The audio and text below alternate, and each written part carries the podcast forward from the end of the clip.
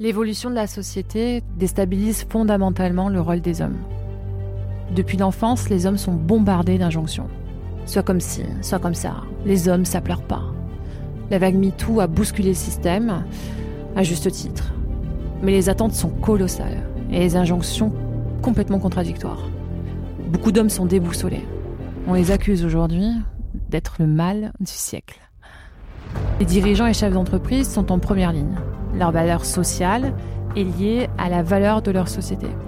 En gros, euh, dis-moi quel est ton EBITDA, je te dirai qui tu es. Ils doivent chaque jour partir à la conquête de leur marché, inspirer leurs collaborateurs, diriger et assumer en étant directif, inspirant, leader, à l'écoute, brillant, vif et un bon père, bon mari, bon amant. Bref, ils crousent sous les rôles et les responsabilités.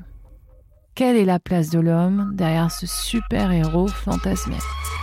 Comment naviguer dans le chaos d'une époque où tous les codes sont chamboulés?